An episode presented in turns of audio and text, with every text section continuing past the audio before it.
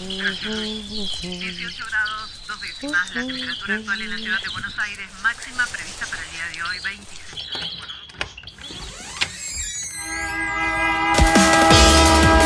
No tenemos agua, se nos corta la luz, no vivimos dignamente. ciudad ninguna respuesta. Hubo una convocatoria. de trabajadores desocupados.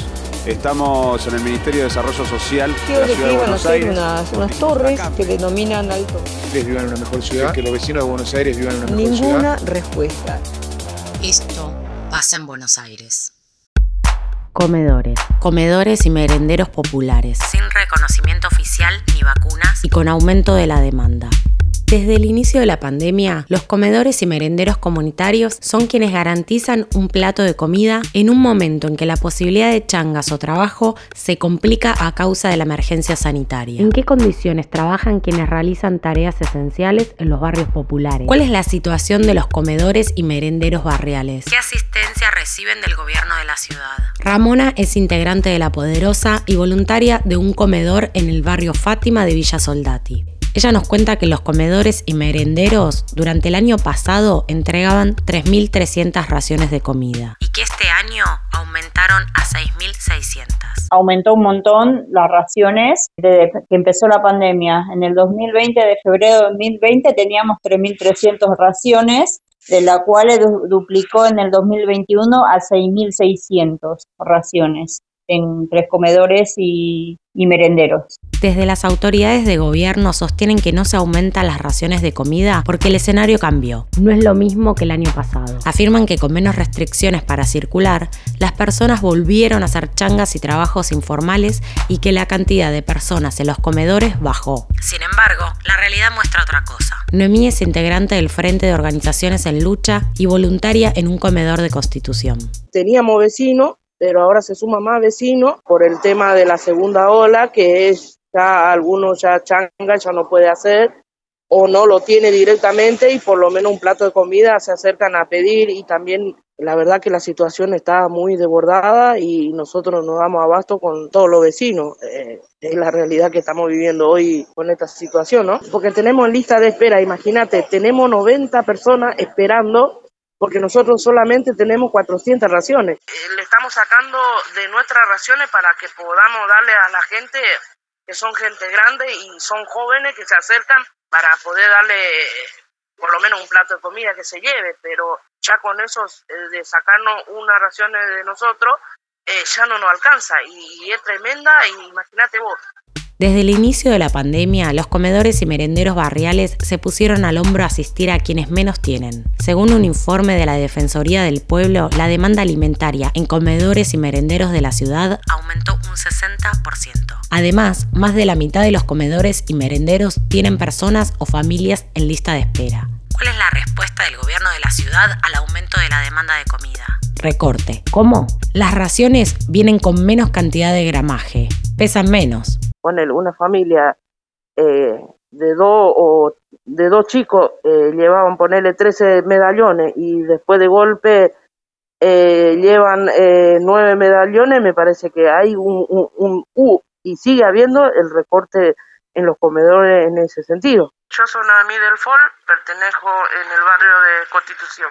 Y el gobierno no se está haciendo cargo ni tampoco ni para aumentar las raciones, ni, ni en vez de aumentar lo, lo están sacando. Y eso sigue. Y nosotros también lo reclamamos al gobierno de la ciudad, pero bueno, hasta ahora no hay Si bien el gobierno porteño respondió al aumento de demanda alimentaria, solo lo hizo en los casos de los comedores incluidos en el programa Apoyo a Grupos Comunitarios. El 80% de los comedores y merenderos que no forman parte de ese programa no recibieron ningún tipo de asistencia alimentaria. Pero eso no es todo. Según un relevamiento de la Defensoría del Pueblo, el gobierno de la ciudad incorporó solamente un 28% de nuevos establecimientos asistidos.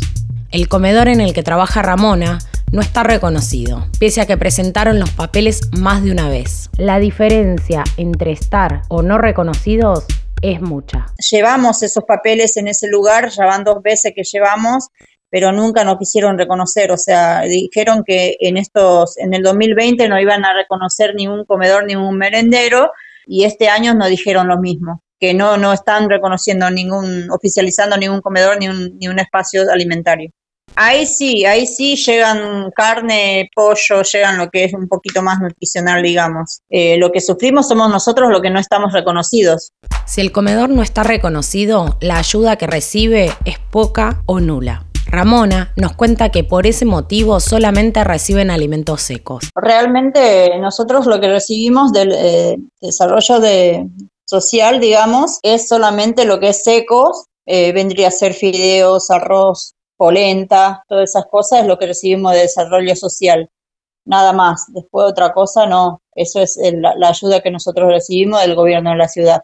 Eh, esos dijeron para nosotros también que iban a, aumentar la cantidad de, raciones para nosotras y nosotros, pero nunca eh, sucedió, no, no sucedió jamás. En cambio, dijeron también que nos iba a bajar más seguidas los, la mercadería, digamos, y no, no sucedió tampoco como que estiró más, en, en, vez de bajar cada mes, bajaron cada dos o tres meses, ponele. Porque no solamente necesitamos arroz y fideos, eh, también usamos garrafas, también usamos huevos, también todas esas cuestiones. Ellos no mandan tampoco aceite, compramos aceite, montones de cosas que ellos no mandan, nosotros tenemos que comprar y para eso nos autogestionamos nosotros desde la poderosa.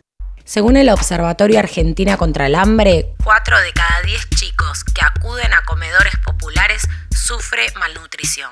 El estudio se realizó entre diciembre y febrero en 1066 ollas populares en todo el país y llegó a la conclusión de que 4 de cada 10 pibes de entre 2 y 18 años está malnutrido. En momentos en donde se debate sobre la presencialidad de las clases, Ramón hace un llamado a las autoridades. Tenemos que decirle que empiecen a pisar territorio para que ellos vean la necesidad de nuestra gente, lo que, lo que nosotros pasamos día a día en nuestro territorio, lo que la gente pasa día a día en nuestro territorio. Porque nosotros por ahí, la comida del día de esa persona es lo que damos en la olla popular, por ejemplo. Y si nosotros no damos esa comida, por ahí esa persona no va a cenar ese día o no va a tener almuerzo, ponele. ¿Dónde estás ahí el, el Estado? ¿Dónde está ahí el gobierno de la ciudad? ¿Dónde están?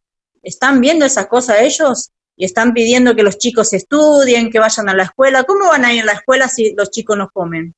¿Cómo van a poder estudiar? ¿Cómo van a poder pensar? La alimentación es un derecho y son los comedores y merenderos populares a fuerza de trabajo voluntario quienes hoy garantizan el acceso a un plato de comida en los barrios vulnerados.